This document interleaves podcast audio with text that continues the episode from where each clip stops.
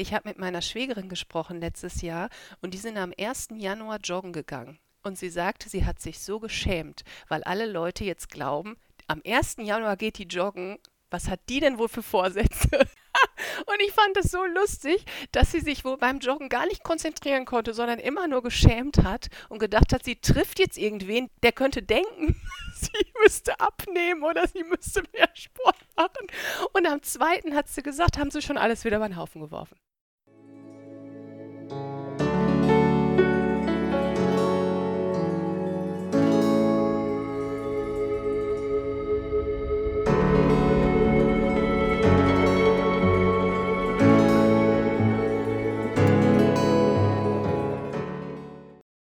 Hallo und herzlich willkommen zur zweiten Episode des Spoken German Podcasts. Ich heiße Lisa, ich bin Deutschlehrerin und ich möchte euch mit diesem Podcast helfen, euer Hörverständnis zu trainieren.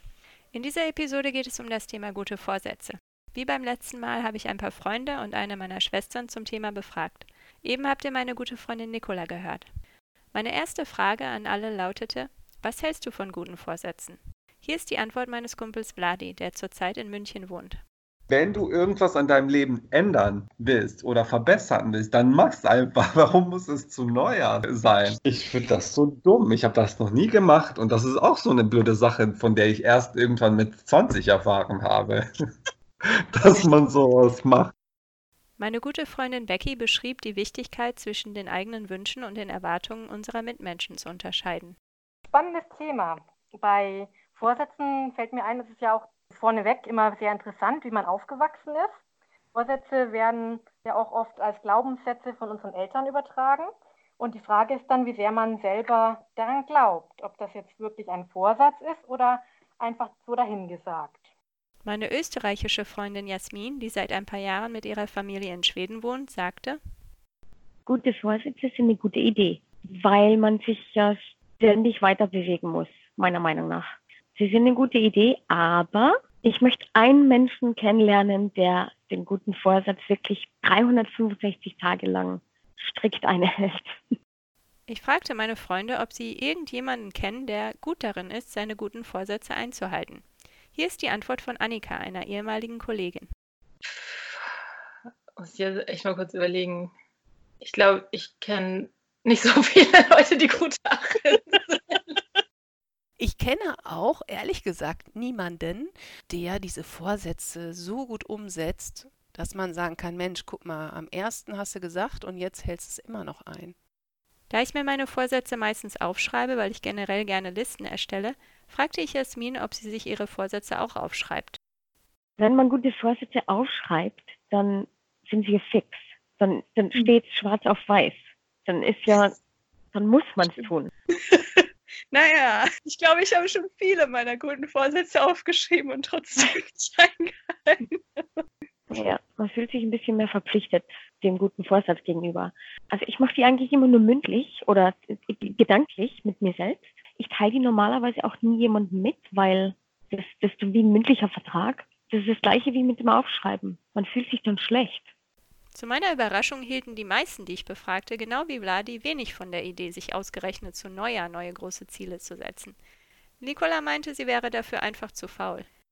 Für mich persönlich, ich bin eine unglaublich faule Socke und habe einen echt großen inneren Schweinhund zu überwinden. Also ich ähm, freue mich, dass ich wenigstens es schaffe, vegetarisch zu leben, weil ich das Gefühl habe, ich bin sonst in so vielem so inkonsequent.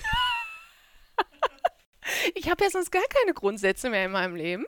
Und deswegen, für mich ist es wirklich unheimlich schwer, mir solche Vorsätze zu setzen. Und dann noch zum Jahreswechsel. Ich halte es wirklich für schwierig für mich persönlich. Ich habe manchmal Situationen im Jahr, wo ich mir denke, na jetzt muss ich aber mal. Und dann mache ich das aber direkt. Dann mache ich das nicht unbedingt vom 31. auf den 1., sondern dann mache ich es am 16. Ich glaube, dass ich damit besser klarkomme. Wenn ich jetzt mir so diesen Stichtag setze oder ab Montag fange ich damit an, dann habe ich schon wieder vergessen. Hier ist die Antwort meiner Schwester Inga. Ich mache gut Vorsätze, aber nicht zum neuen Jahr. Leute denken dann immer, jetzt ist ein neues Jahr, jetzt fängt alles neu an, aber das finde ich ehrlich gesagt Blödsinn, vor allem weil die meisten Leute Vorsätze haben, die sie sowieso nicht einhalten. Ich glaube, das Problem ist, wenn man gute Vorsätze hat am Jahresanfang, dann übertreibt man. dann hat man hinterher gar keine Lust mehr und dann hört man wieder auf.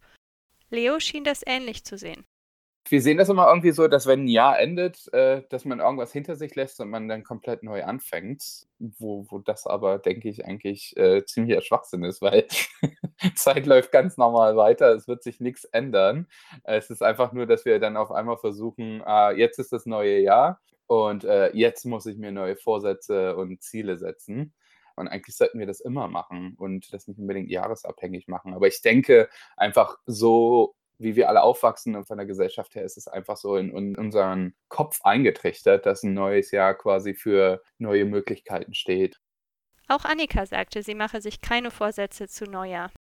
Also tatsächlich fand ich es interessant, dass du mich gefragt hast, zu dem Thema etwas zu sagen, weil meine erste Reaktion war, ich bin nicht geeignet dafür, weil ich mache mir gar keine guten Vorsätze.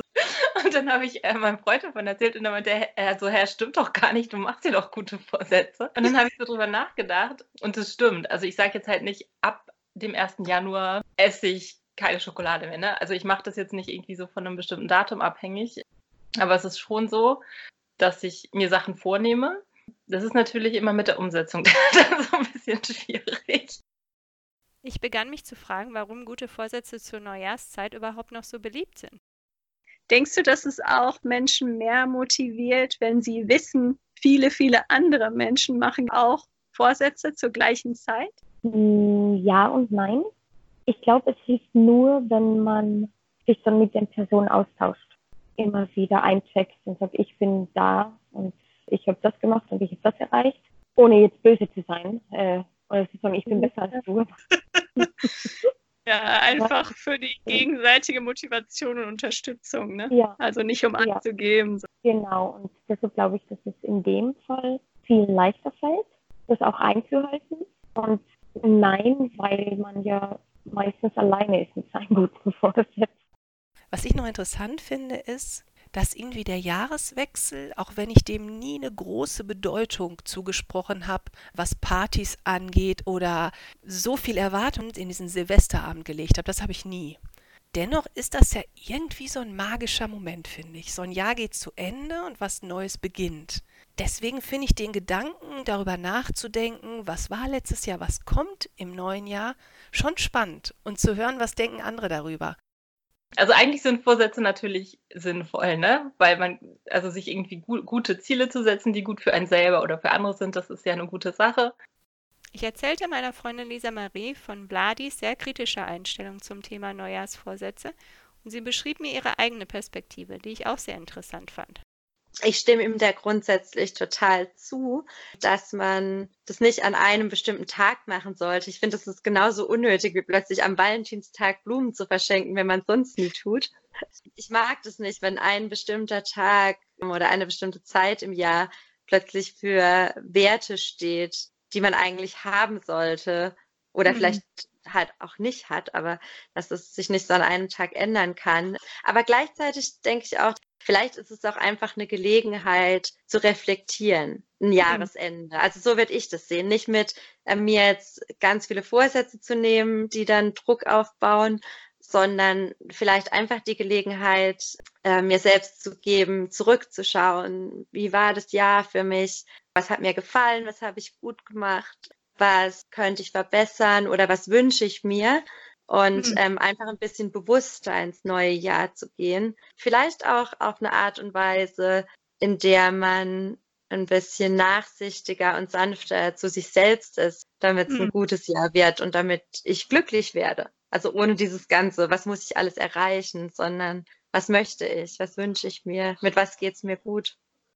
Was sind denn eigentlich eure Vorsätze und Ziele für die Zukunft? Dass ich mir wieder mehr Zeit für die Sachen nehme, die mir Freude bereiten, die mich erfüllen.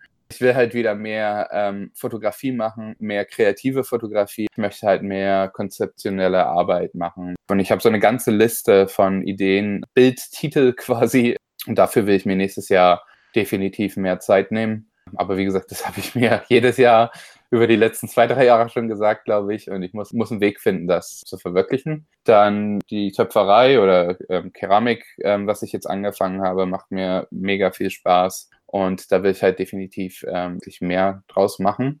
Will mehr verreisen, habe jetzt schon zwei Trips für nächstes Jahr geplant. will vielleicht mehr für mich selber machen. Ein Punkt, den ich nächstes Jahr eigentlich auch starten will, ist, dass ich mal mit einer Therapie anfange. Einfach, um meine Gedanken ein bisschen besser in Kontrolle zu bekommen, äh, meinen Fokus richtig zu setzen und, äh, wie gesagt, meine Prioritäten für mich selber zu finden.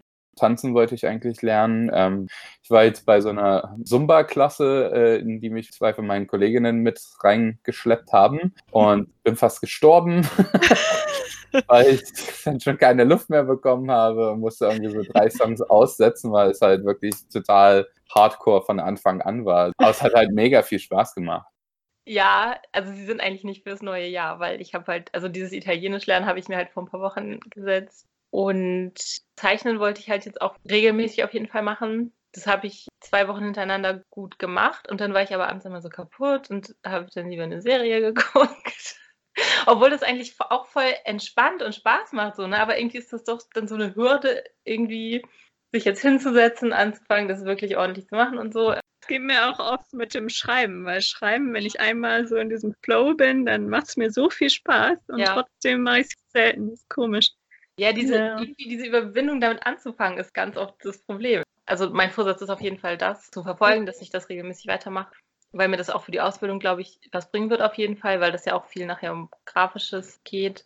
Gute Noten in der Schule zu haben und meine Ausbildung erfolgreich jetzt abzuschließen. Mehr lesen mal wieder. Ist auch so ein Dauerthema, weil die letzten Jahre mhm. durch die ganze Arbeit ich einfach nicht Raum hatte zu lesen irgendwie, was auch super schade ist ich schreibe auch eigentlich gerne. Das habe ich jetzt auch wieder gemerkt, weil ich jetzt halt auch mal wieder was schreiben musste.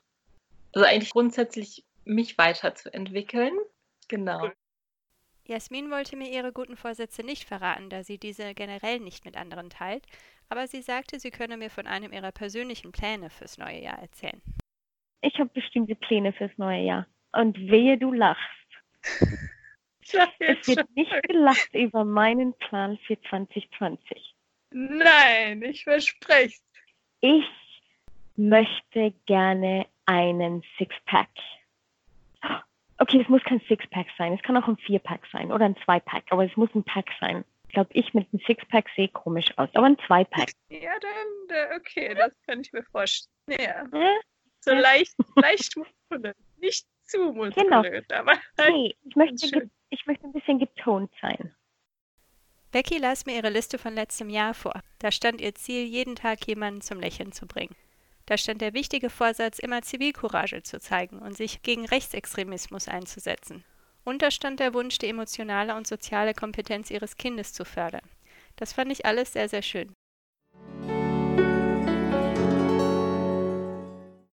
Und das war der erste Teil unserer Episode zum Thema gute Vorsätze. Ich hoffe, die Episode hat euch gefallen. In den nächsten Tagen veröffentliche ich Teil 2. Da geht es um typische Neujahrsvorsätze und es gibt Tipps zur Umsetzung unserer Ziele. Bis dahin wünsche ich euch einen guten Rutsch ins neue Jahr und alles Gute für 2020. Bis bald!